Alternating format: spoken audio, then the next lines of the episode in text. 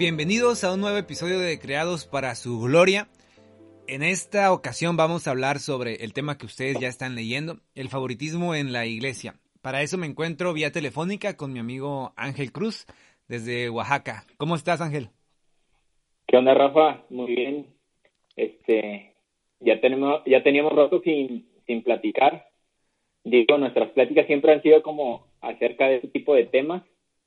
Eh, y no, no habíamos probado grabarlo, pero pues qué bueno que ahorita se nos ocurrió grabar este, este tipo de temas y espero que, que sea pues de bendición para los que lo estén escuchando y que igual a nosotros nos ayude como a reflexionar un poco acerca de lo que estamos haciendo como creyentes. Sí, eh, yo creo que es importante, como bien mencionas, aclarar eh, que esto es una plática realmente entre dos personas que comparten su opinión y vaya, lo que queremos es abrir la conversación, no dar soluciones absolutas a pues a, este tipo de, situaciones. Creo que todos hemos experimentado, escuchado, eh, nos han contado las historias de cuando el favoritismo afecta a una iglesia, ¿verdad? Cuando alguien recibe un favor de parte de un líder solamente porque es su amigo, cuando alguien recibe una posición de liderazgo en iglesia solo porque es amigo del pastor o lo conoce o se lleva bien con él, o cuando alguien se libra de un regaño, un castigo, una disciplina eh, por lo mismo. Entonces, eh, se me hace importante aclarar eso porque no es como que vayamos a, dar aquí todas las soluciones, solamente es hablar sobre el tema para iniciar la, la conversación, ¿no? Sí, digo, eh, creo que todos estamos, hemos estado cerca de alguna situación así, o incluso la hemos vivido. Uh, en mi caso, yo, yo, también lo he vivido y, y es, este, o sea, he recibido eh, ciertos favores, he decidido cierto trato preferencial y aunque, eh, pues, a mi persona le puede venir muy bien recibir un trato eh, preferencial, eh, tal vez a, para la iglesia no es lo mejor entonces yo creo que sí todos hemos estado como creyentes cerca de, alguna situación así. Y eh, pues platicar de esto no es no es eh, realmente eh, una crítica en contra de la iglesia sino simplemente como decía evaluarnos autoevaluarnos como creyentes y como iglesia para pues para poder ver en qué cosas estamos fallando y en qué cosas podríamos mejorar para el bien de la iglesia y para el bien del cuerpo de Cristo. Sí, sí, somos claros. Creo que esto tiene un inicio uh, pues muy particular en Latinoamérica por el hecho de que a veces muchas iglesias se, se han iniciado o se inician, eh, por ejemplo, con familias. No sé, en otros movimientos tienes la particularidad de cuando se planta una iglesia o se inicia una iglesia, generalmente una iglesia madre, vamos a decir, entrena a un grupo de líderes o un grupo de personas maduras de esa iglesia y las envía a plantar una iglesia e iniciar una iglesia en una colonia lejana, en un lugar donde no hay iglesia, etcétera. Pero aquí en Latinoamérica muchas veces lo que sucede es que las iglesias inician por uh, iniciativas propias, ¿verdad? Hay personas, familias, que claro, son llamadas al ministerio, que tienen los dones, donde Dios ha respaldado esas, eh, donde Dios ha respaldado su, su ministerio, pero se avientan entonces a plantar y a veces el pastor es el papá, la mamá es la administradora, uno de los hijos se encarga de la alabanza y no sé, eh, pasa mucho. Entonces, ¿cómo ves? O sea, yo creo que sería importante iniciar con una, una comprensión de nuestro contexto. Ah, eh, bueno, sí, acá en México es muy habitual que pase ese tipo de cosas, ¿no? por lo general, eh, eh, bueno, en, y, quisiera aclarar esto, en iglesias pequeñas, eh, pues ahí llega el momento en el que no hay quien pueda estar a cargo de la alabanza como, como director o, líder de alabanza, líder de jóvenes, y uno de los miembros de la familia pues tiene que asumir ese cargo, ¿no? Entonces, en, en iglesias pequeñas pues tiene que, no hay quien más lo haga, por así decirlo, y tiene que estar la familia totalmente involucrada. Lo que a mí me causa conflicto y eh, de lo que queremos hablar es que en, iglesias un poco más grandes, los puestos de liderazgo sean ocupados únicamente por, por eh, personas muy allegadas al pastor, ya sea familiares o amigos, y no haya, no estén personas en esos puestos que, pues que realmente, pues poniéndonos espirituales, eh, están llamadas a esos, a esos ministerios. Y como tú decías, acá en México se da mucho, mucho eso que Em, pues lo podríamos llamar como influyentismo, lo podríamos definir como nepotismo, como eh, incluso en el ámbito empresarial se usa la y, político se usa la palabra tráfico de influencias sí, también. y que en esos ámbitos llega a ser pues hasta un delito, algo inmoral, algo poco ético, ¿no? Sí, el problema es uh, ver o sea, esto es una solución, definitivamente. Yo me pongo en el lugar de muchas iglesias donde no, definitivamente no hay quien ejerce esos cargos y a veces la familia o amigos muy cercanos de, los, del pastor o de los líderes tienen que cubrir esas necesidades.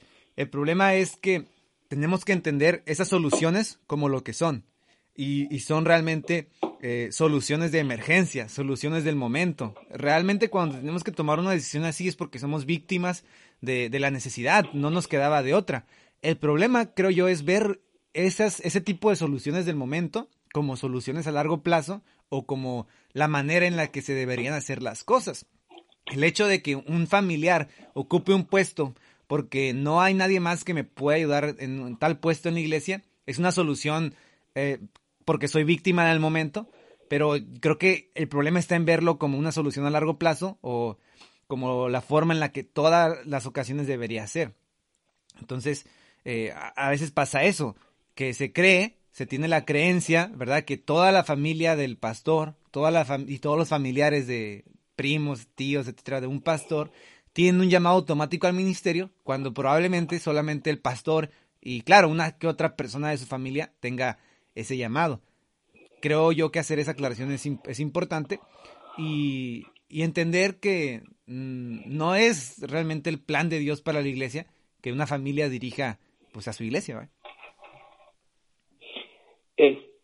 ¿Cómo se ve? Eh, y, bueno, yo, yo estoy este, tratando de cuestionarme, ¿cómo se ve, en qué diferentes maneras se ve este influyentismo, este nepotismo dentro de la iglesia?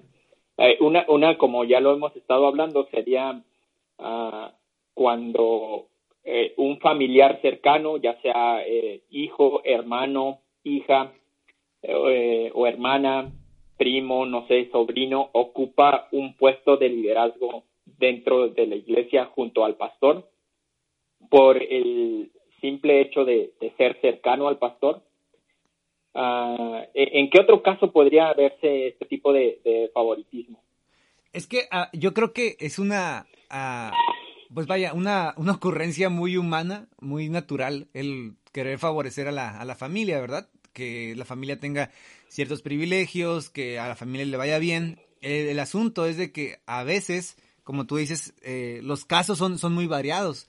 Se puede dar cuando eh, tú le, tienes un cargo libre en la iglesia y automáticamente piensas primero en un familiar. Se puede dar como cuando un familiar comete un error que si fuera otra persona de la iglesia lo, pues lo, lo tratarías de corregirlo de, de una manera normal, y como es tu familiar, lo corriges con más, este, no sé, siendo más laxo, no dando realmente un, trato bíblico. O sea, hay, gente que incluso se puede librar de un buen regaño, una buena disciplina en la iglesia, simplemente porque es familiar, ¿verdad? Y no se me ocurre otro ejemplo más claro en la Biblia que el caso de los hijos de, de Elí, del sacerdote Elí. Los hijos de Elí era muy conocido en el pueblo de Israel que cometían pecados terribles, ¿no? Al grado que se acostaban, por ejemplo, con las, eh, con las vírgenes que servían en el templo, que era algo, pues, o sea, se suponía que su función era servir al templo, y ellos se acostaban con ellas, eh, le robaban a Dios de los sacrificios, escogían la mejor carne de todos los sacrificios y se la quedaban.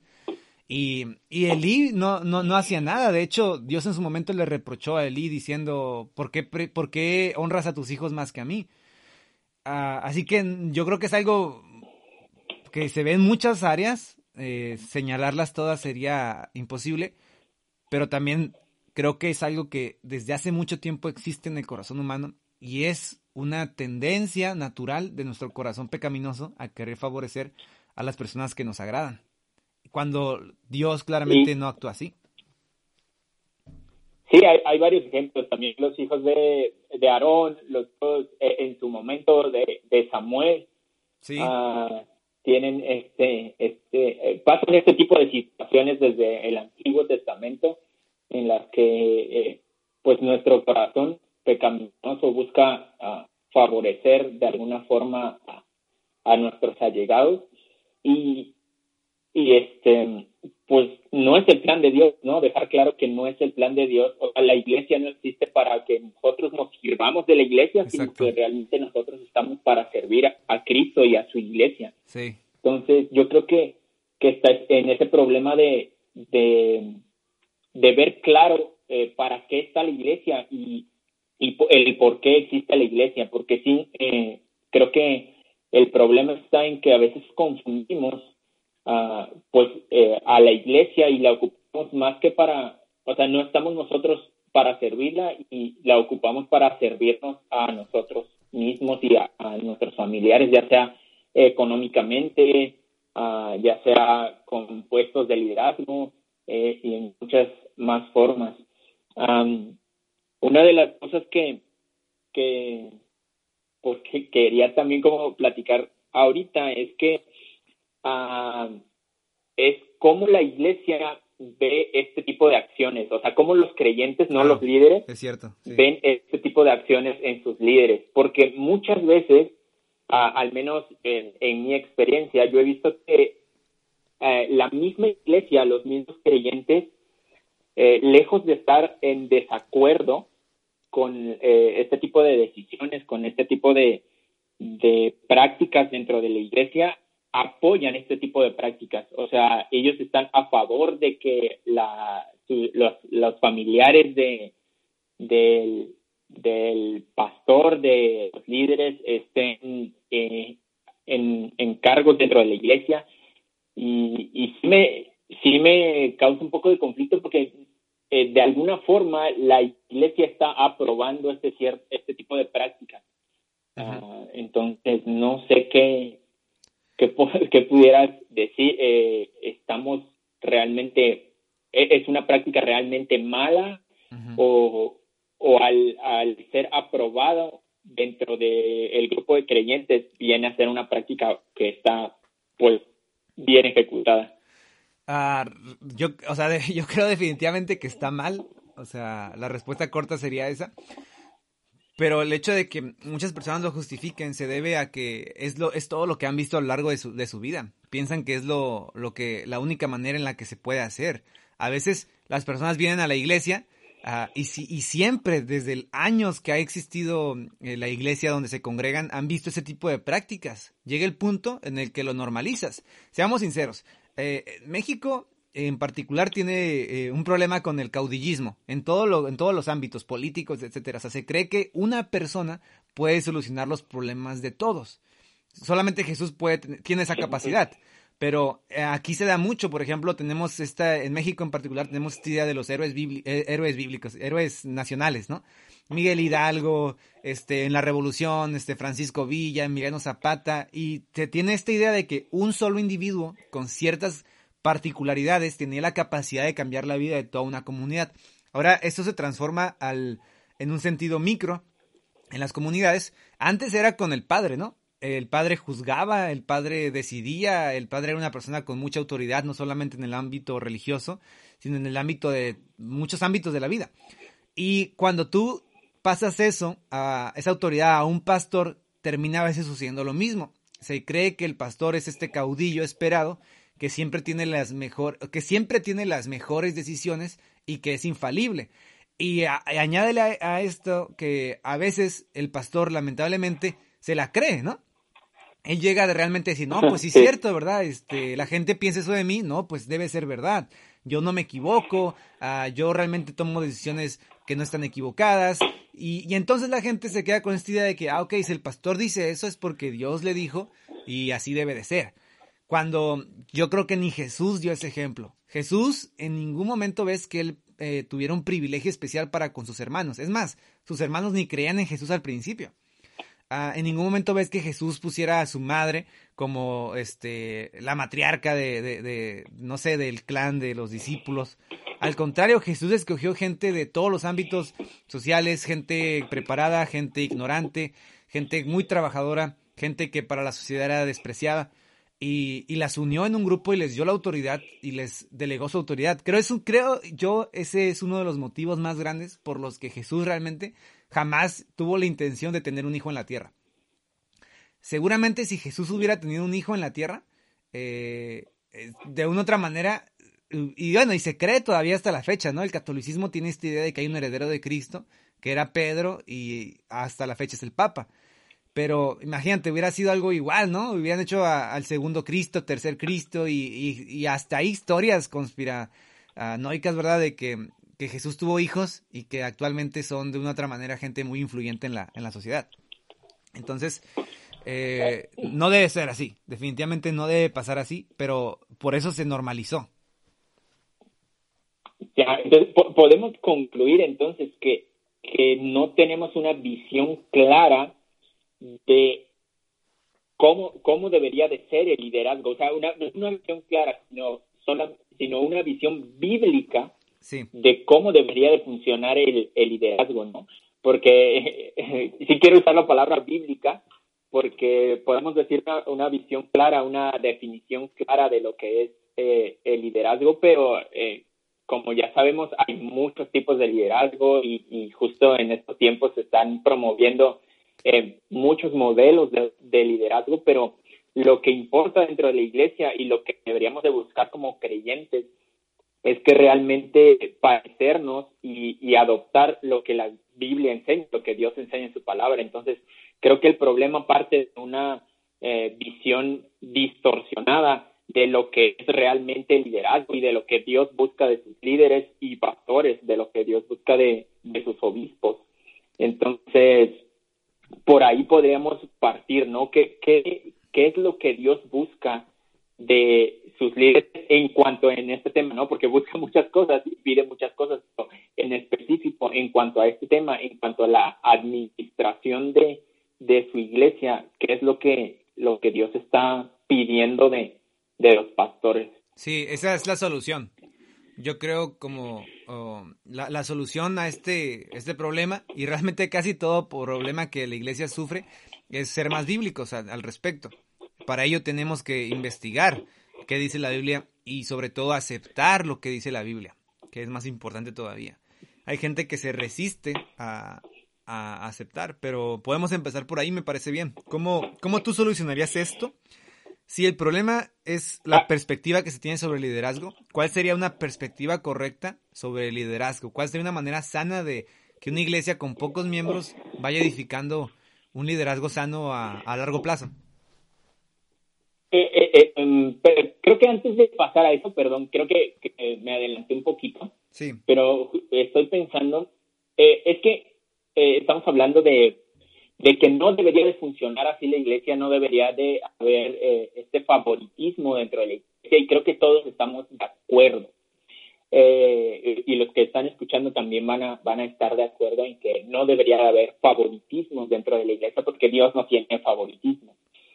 Ah, eh, pero para muchas personas, eh, como te decía, que ya han normalizado esto que pasa dentro de las congregaciones, pues podrían decir, pero bueno, es que, que se quede el hijo del pastor a cargo de la iglesia o que el pastor le herede la iglesia a su hijo, realmente está bien porque, eh, no sé, en algunos casos ellos pueden decir, es que su, el hijo del pastor es el más preparado, es el que más sabe acerca de, la administración de la iglesia, es el que conoce a todas las personas, entonces por mí está bien, ¿no?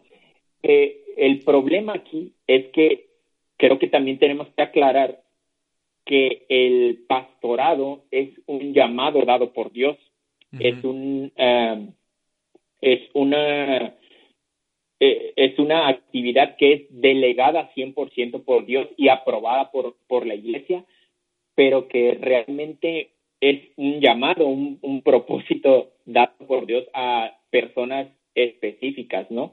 Entonces, eh, a largo plazo, yo sé que tal vez en corto plazo este problema, perdón, esta situación no represente ningún problema, pero a largo plazo eh, el heredar cargos pastorales, el heredar cargos dentro de la iglesia, el favorecer a las personas cercanas a ti, eh, trae un problema de, espiritual a la congregación, ¿no? Eh, llega el momento en el que las personas incorrectas, tal vez ahorita el hijo del pastor sí es la persona correcta, ¿no? Pongámoslo así, en, pensando en algo, eh, en lo que fuera ideal. Sí. Tal vez en este momento la iglesia, el hijo del pastor sí es la persona correcta para seguir con el pastorado de esa congregación, pero a largo plazo este tipo de prácticas van a hacer, a traer un problema espiritual a la congregación, porque en algún momento eh, este tipo de prácticas va a hacer que personas incorrectas estén en puestos de liderazgo. Va a hacer que personas ah, que perdón ah, y no solamente hablando en personas que sean capaces, ¿no? Porque a Dios no, no le importa tanto como tu capacidad, sino tu carácter y, este y tu corazón, pero yo creo que este tipo de prácticas a largo plazo eh, van a provocar o provoca, y lo hemos visto, que personas con el corazón incorrecto estén a cargo de, decenas de personas, de decenas de creyentes. Entonces, ah, para los que nos están escuchando, ah, no, es, no es algo sencillo, no es algo simple, no es eh, algo que, que no debamos de poner, eh, ponerle atención, sino que realmente es una, una práctica que a largo plazo trae problemas para la iglesia, que trae eh, problemas doctrinales dentro de la iglesia, que trae problemas ah, espirituales y que puede causar muchas otras cosas. Sí, ah, yo creo que solucionarlo es, es complejo, no es tan fácil. Y mucha gente, seamos sinceros, que va a escuchar este podcast probablemente ni siquiera es pastor, probablemente no tenga tanta, un liderazgo tan fortalecido, pero de otra manera, si como jóvenes, que es la mayoría de personas que escuchan el podcast, vamos pensando, vamos reflexionando que la manera correcta de hacer esto es como Dios manda y no como el ejemplo que podemos ver actualmente, sí se puede generar un cambio. Y es importante primero que el pastor sea claro con sus familiares. Es importante primero que el pastor o líder sea claro con sus familiares, dejando claro que él no va a, favorecer a nadie simplemente por el hecho de que él tiene cierta autoridad. La Biblia eh, dice que la forma en la que Dios, y eso lo vemos mucho en las cartas a Timoteo, en las cartas a Tito, donde Pablo es claro respecto a cómo Dios desea que un liderazgo sea establecido para la conducción y el gobierno de una iglesia. Y Pablo jamás dijo, instituye a la familia, de, a una familia como la que manda en una iglesia. Jamás dijo algo como instituye este, solo un pastor y que es el único manda más y el que decida todo. Ese modelo tan, eh, que, lo, que, lo, importamos realmente de, de, un modelo americano, no es el modelo que Dios desea para que una iglesia se, se dirija. Dios desea que una iglesia sea dirigida por una pluralidad de hombres preparados que puedan mutuamente edificarse, que mutuamente puedan llamarse la atención. Y eso es lo más sano. Cuando yo creo que la solución, voy a ser claro, si una iglesia pequeña primero necesita tener familiares en puestos de poder, eso tiene que poco a poco el pastor ir ah, manejando la forma en que se acabe entrenando a gente de la comunidad, preparando a otros para ser pastores, al grado de que llegue un punto donde él no tenga la última palabra respecto a todo lo que pasa en la iglesia. Si tú como autoridad, como líder en cualquier ministerio, eres la última palabra eh, en, una, ah, en las decisiones, hay un problema grave con eso. Porque Dios no te hizo más sabio a ti. y para mí es increíble cómo podemos a veces confiar mucho más en nuestra intuición ¿Cómo podemos confiar mucho más en nuestro sexto sentido que confiar en el, en, el consejo de otras personas? Porque si seis personas están diciendo que no es la manera que no, correcta o que no están de acuerdo, pero tú crees más en tu intuición, que se ha equivocado muchas veces, hay un problema ahí de, de ego bien grande.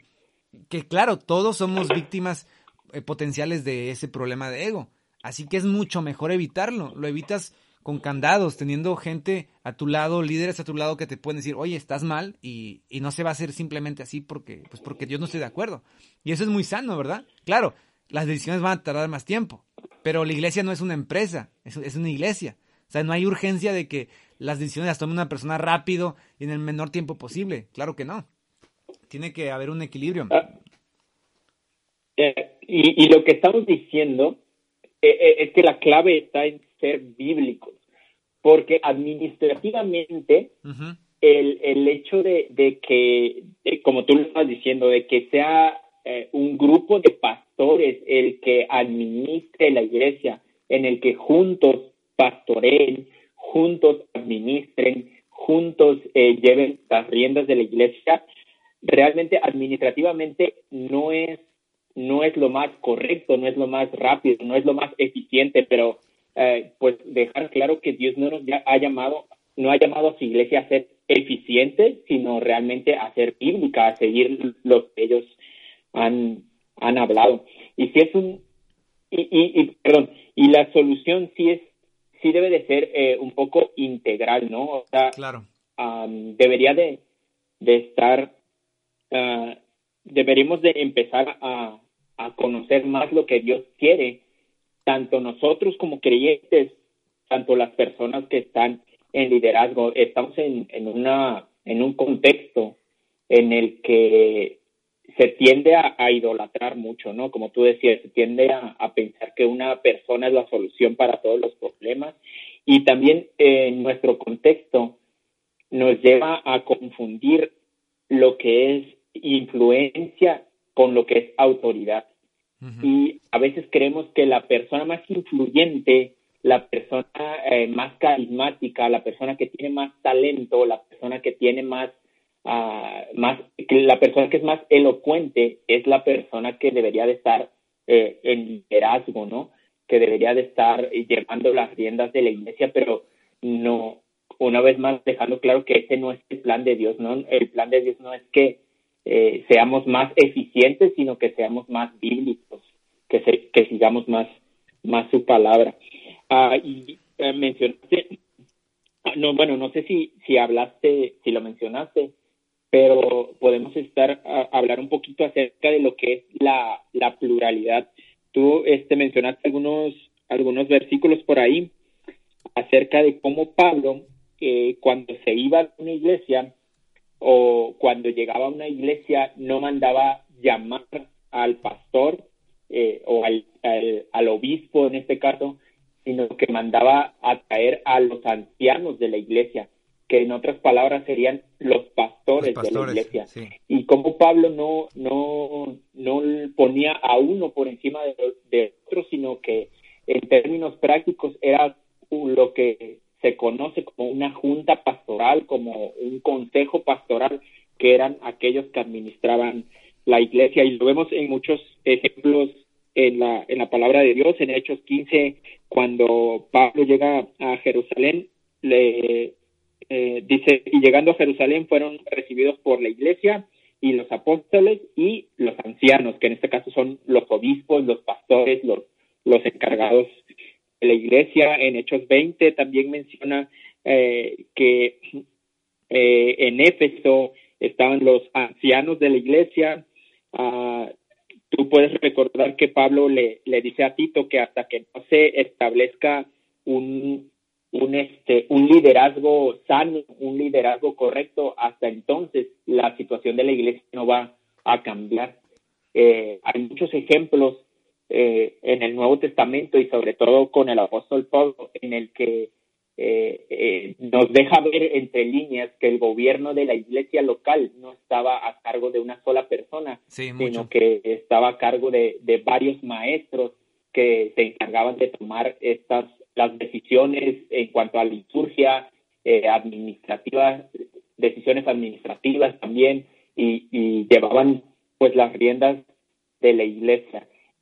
Y em, nosotros a esto le llamamos pues pluralidad, ¿no? El hecho de, de que las iglesias sean dirigidas por personas no familiares ni, ni este ni que sean muy muy cercanos pero que, que sí tengan esa ese tipo de gobierno creo que es más sano para, para las congregaciones. Y a, veces se da de que iglesias tienen supuestamente grupos de ancianos, pero son es un concepto medio extraño, ¿no? Porque ah, hay como esta mesa directiva donde ciertos hermanos de varios años de la iglesia tienen participación, pero al final se hace lo que el pastor decide o los hermanos no tienen una ah, no tienen la capacidad de, de, tomar decisiones reales, entonces tampoco es cuestión de, de generar ficción, ¿verdad? De que, ah, para que parezca que eh, la iglesia tiene participación, vamos a nombrar uno que otro líder, y, mm, pero al final pues nosotros decidimos lo que se va a hacer. No, no, no es la manera, no es la solución. Hay que, ser integrales, sí.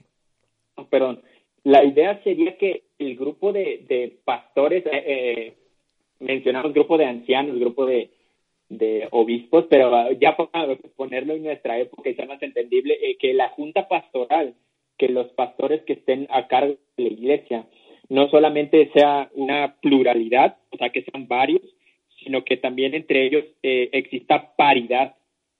¿Qué quiere decir eso? Que, que realmente todos tengan la misma autoridad dentro de la iglesia, que su voto valga lo mismo que, el voto de eh, incluso fundador o, o eh, el, el que predica más, no sé, ¿no? sino que existe esta paridad en donde uh, los todos los miembros de la, de la junta pastoral tengan la misma autoridad y su voto valga lo mismo.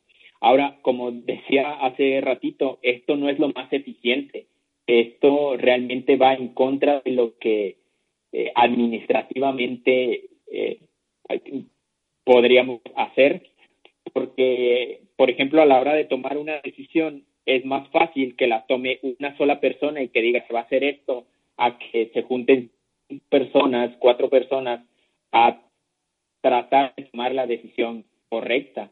Eh, el hecho de que existan varias personas tomando las decisiones y que haya paridad entre ellos, pues retrasa la toma de decisiones, eh, Ah, puede hacer que haya tal vez algunos roces entre este tipo de entre estas personas, pero una vez más aclarando que sí creo que es el deseo de Dios que, que funcionemos de esta forma como lo vemos en las escrituras y no en la que haya una sola persona dirigiendo y decidiendo a hacer lo que él quiera.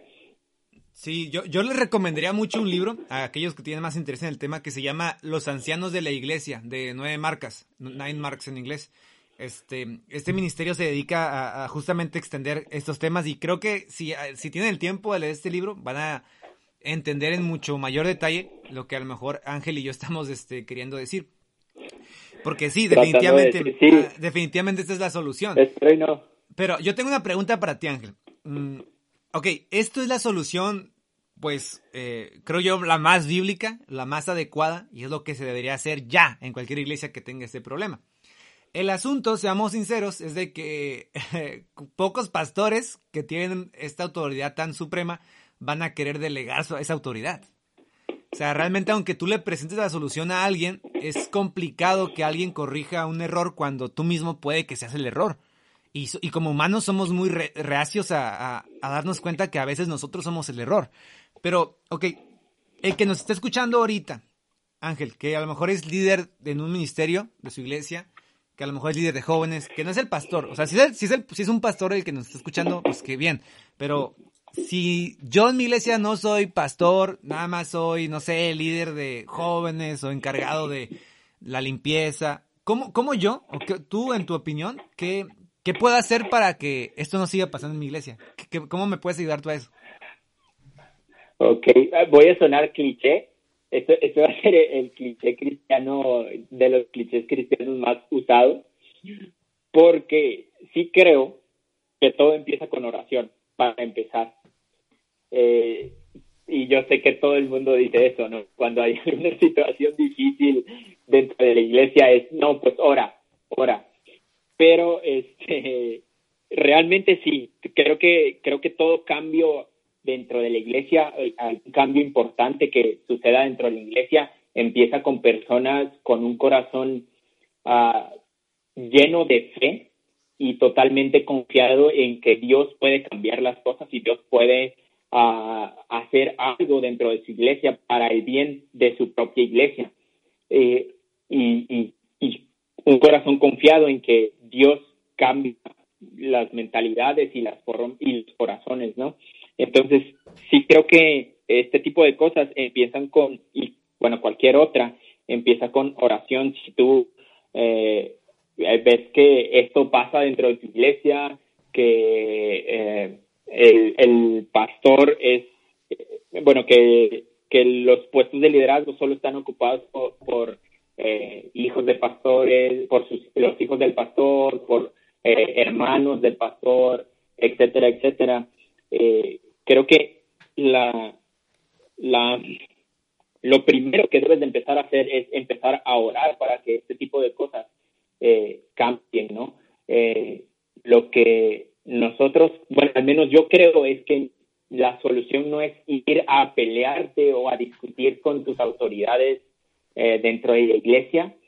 Creo que a veces eso causa más problemas que, soluciones, pero sí creo que el primer paso que hay que dar es la oración y pues también tú como creyente la segunda cosa, a mi parecer, es que tú como creyente empieces a aprender acerca de este tipo de cosas, acerca de cómo eh, bíblicamente la iglesia debería de funcionar, cómo debería de ser la liturgia, cómo debería eh, de, de, verse un pastor a la luz de la palabra de Dios, cómo deberían de verse los servidores a la luz de la palabra de Dios y cómo deberías de verte tú también como creyente a, la luz de las escrituras, ¿no?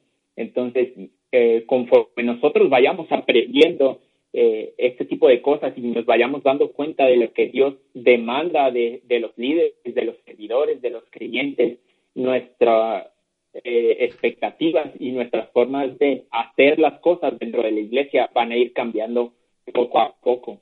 Y um, pues para aquellos que en algún momento van a estar en el ministerio, que en algún momento van a estar en, el, en puestos de liderazgo, pues de una vez eh, hacer como este tipo de reglas, ¿no? Como proponerse este tipo de, de, reglamento eh, para uno mismo, de decir yo no voy a hacer este tipo de cosas, ¿no? Al principio podrían verse inofensivas, pero de alguna forma a largo plazo van a traer problemas para la iglesia. Entonces, pues ser conscientes de que no es el modelo que Dios está enseñando o que a Dios le trae más, más adoración, más, más alabanza eh, y, y pues hacer un compromiso con cada uno de, cada uno de nosotros en el que podamos decir yo no quiero ser partícipe de este tipo de cosas y, y yo no quiero hacer este tipo de cosas. Sí, si tú tienes, yo, yo lo que añadiría es de que, como dice Ángel, si uno primero tiene que tomar la resolución personal de que no va a seguir estos modelos. Y si tú eres, por ejemplo, líder de un ministerio, eh, vamos a poner, me, voy a ir a uno como el de jóvenes, ¿no? Eh, a lo mejor tú eres líder de jóvenes, el único líder de jóvenes, y tú tienes, tú mismo ves que tú tienes esta capacidad de decidir todo lo que se hace, qué música hay, quién predica, quién, cómo se acomoda el salón, cómo van a hacer esto, cómo van a decidir el otro. Yo lo, yo lo que haría, eh, la verdad, y lo digo porque lo, lo he modelado, ¿verdad? En mi, en misma vida, digo, si yo no quiero, si no me gusta este modelo, o, yo puedo también en mi capacidad modelar cómo creo yo que la Biblia eh, se adecua. ¿Y cómo haces eso? Pues tú mismo cediendo autoridad, tú mismo perdiendo ciertas áreas de, de, pues de liderazgo para dárselas a otra persona. Vamos a poner, ¿sabes qué? Ya no me voy a encargar yo de, de toda esta área y que alguien más escoja cómo se va a decorar el salón, cómo se van a acomodar las sillas y, y, que tú no te metas para nada ahí, sino que realmente permitas que una persona tenga la libertad para, vaya, como mencionábamos ahorita, es, autoridad para decidir. O que si tú en tu ministerio, de, vamos a poner, tienes el ministerio de evangelismo, que tú pongas a ciertas personas o le des a ciertas personas también la capacidad de opinar y de que tú también aprendas a ceder a ese tipo de, de opiniones, de perspectivas y, e intentar, no nada más decir, no, es que eso ya lo hemos hecho y no funciona, sino darle a alguien también, o sea, creo que tiene que, está mucho en nosotros darles a otros esa seguridad de que también tienen pues el llamado de parte de Dios y la sabiduría también por el Espíritu Santo de Dios de tomar ese tipo de decisiones y de hacerlo bien. Si nunca damos la oportunidad, si nunca damos las oportunidades a otros, si no abrimos el momento, si no ponemos la pista, vaya, eh, nunca va a pasar. Entonces, yo, yo creo que eso es importante también. Sí, y, es que esta práctica, ah, eh, bueno, hemos estado mencionando que sucede luego eh, en, nos hemos estado como enfocando un poquito como en el tema de los pastores, porque a veces es un poco más evidente, pero esta práctica también ah, sucede desde lo más pequeño, desde los grupos en casa eh, o como los conozcan en, en, tu iglesia, grupos conexión, células, desde ese, esos pequeños uh, grupos ya empiezan a suceder este tipo de cosas en donde siempre hay como un favoritismo hacia ciertas personas. Y por lo general, el, bueno, algo que quisiera agregar es que a veces favorecemos a, a las personas que creemos que son más capaces o que tienen más talento, ¿no? Eh, eh, por ejemplo, a veces a mí me ha tocado eh, servir en el grupo de, de los, de los jóvenes que están en prepa y, y a veces ah, de parte del liderazgo era pues pongamos al que predica mejor, al que es más elocuente, al que tiene más talento para, para hablarle a los chavos, ¿no? y una vez más, creo que Dios no busca eso. Ah, creo que Dios eh, busca otro tipo de cosas en las personas que, que quiere que estén sirviendo en su iglesia.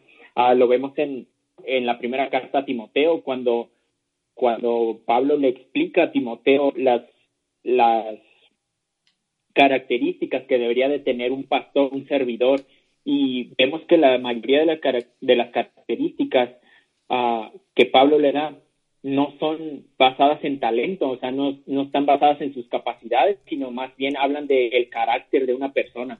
Entonces, creo que eso también tenemos que cambiar como creyentes, el dejar de estar buscando y anhelando el talento y el don de las personas para estar buscando más su carácter y que podamos buscar personas para que estén en liderazgo o, en de cualquier cosa, aunque sea pequeña, que tengan un carácter más cercano a de Cristo y no estar viendo solamente los dones y los talentos que una persona pueda tener, porque no son marca de que una persona realmente eh, pues está cerca de, Dios o tiene eh, una relación verdadera con Dios.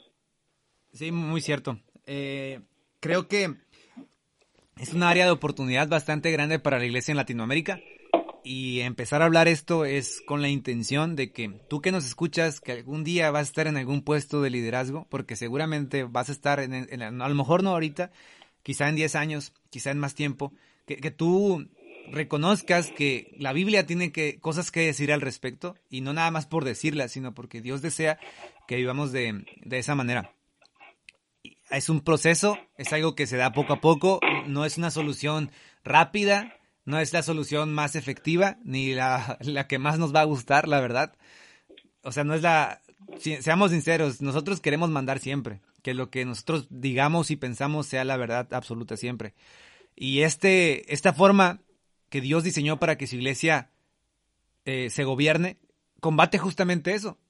El hecho de que la única voz infalible, la única voz que debería ser siempre escuchada, es la de Dios, no tanto la nuestra. Así que amigos, yo creo que eh, podríamos aquí extenderos muchísimo más tiempo y espero que la conversación te haya ah, abierto el interés a investigar sobre estos temas y pues me queda nada más que pues agradecerte Ángel. No sé si quieras comentar algo, algo para cerrar la conversación. No, pues nada, nada más, solo invitarlos a, que mm, ah, puedan estar leyendo eh, el libro de Hechos a Filipenses en sus primeros capítulos, su primer capítulo, eh, Primera de Pedro, Santiago, Tito, en donde ah, si ponemos un poco de atención podemos ver, eh, podemos pues ver un poco de cómo era el gobierno de la iglesia en, en esos tiempos y cómo cómo Pablo instauraba, instauraba gobierno eh, en, en las iglesias que él plantaba, por así decirlo. Entonces, eh, sí, invitarlos a que se acerquen a la palabra de Dios y que podamos descubrir ah, pues qué es lo que Dios quiere de nosotros y qué es lo que Dios quiere para la iglesia. Así es. Pues bueno, Ángel, muchísimas gracias por, por tu participación. Espero tenerte más adelante aquí otra vez para hablar de, de, otros temas que yo sé que eh, sobre la iglesia hay mucho que, que hablar, mucho que podemos aprender todos y estamos en ese proceso. Así que nuevamente te agradezco muchísimo, te mando un fuerte abrazo y gracias. Vale, pues gracias por, por invitarme aquí a tu programa.